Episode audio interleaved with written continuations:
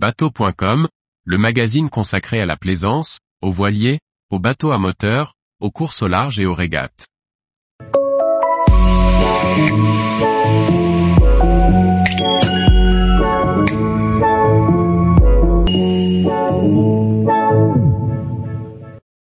J'ai laissé mon bateau à sec au sud du Portugal. Quelles leçons en tirer? Par Antoine Wilm. Travail oblige, j'ai dû laisser mon voilier à sec pendant trois mois au sud du Portugal, à Lagos. Pourtant bien préparé, j'ai eu quelques surprises à mon retour, et pas nécessairement celles auxquelles je m'attendais. Nous étions en mars, et je devais laisser mon bateau, un voilier en acier de 9 mètres, tout seul, bien calé sur son berre de chantier, au sec, jusqu'à début juillet pour aller travailler. Pour partir l'esprit tranquille, j'ai procédé à tout ce qui est conventionnel et suggéré avant de laisser son bateau pour une longue période. Remplissage de la cuve à gazole pour éviter la condensation, vidange de la cuve à eau, couper l'électricité, rinçage du moteur inboard à l'eau douce, installation d'un déshumidifacteur. Bref, tout ce qui est recommandé.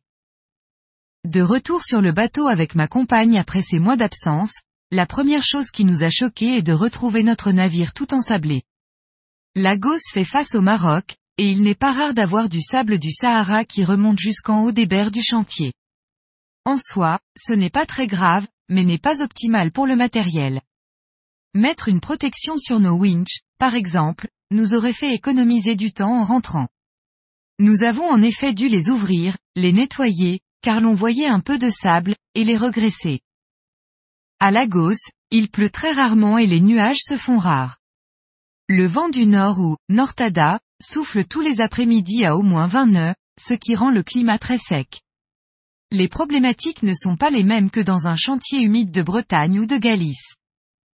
Même au chantier à sec, il est d'usage de vérifier les fonds de cale.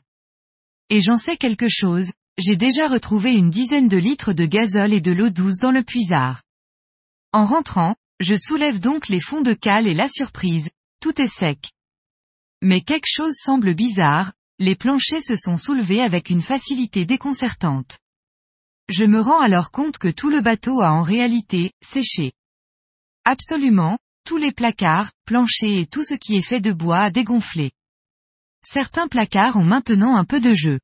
Notre porte type western, qui tenait parfaitement bien grâce à deux aimants, a maintenant besoin d'être sécurisée pour ne pas s'ouvrir toute seule. Si la mésaventure n'est pas grave, elle peut servir de leçon pour tout matériel laissé sur le pont. J'avais laissé mes claquettes dans le cockpit. Lorsque je les ai vues, je ne les ai pas reconnues, elles avaient littéralement fondu et avaient perdu la moitié de leur taille. En plein soleil, le bateau a dû subir des températures avoisinant les 50 à 60 degrés.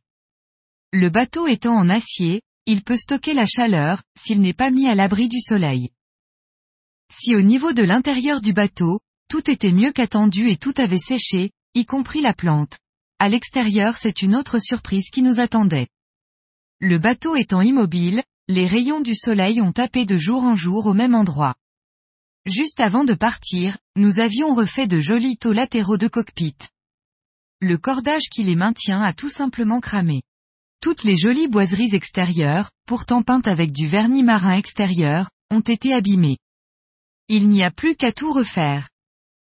En laissant le bateau pendant une si longue période, nous étions préparés mentalement à retrouver le bateau humide, avec de la rouille, des connexions oxydées. Mais c'est tout l'inverse qui s'est produit, nous avons retrouvé notre bateau asséché. Si c'était à refaire, nous aurions bien évidemment tout bâché. Mais il faut être méticuleux, car le vent souffle fort et le risque est de tout voir s'envoler, ou pire faire tomber le bateau. Le plus judicieux est donc de tout rentrer, y compris par exemple le génois sur enrouleur que nous avions laissé à poste, par flemme.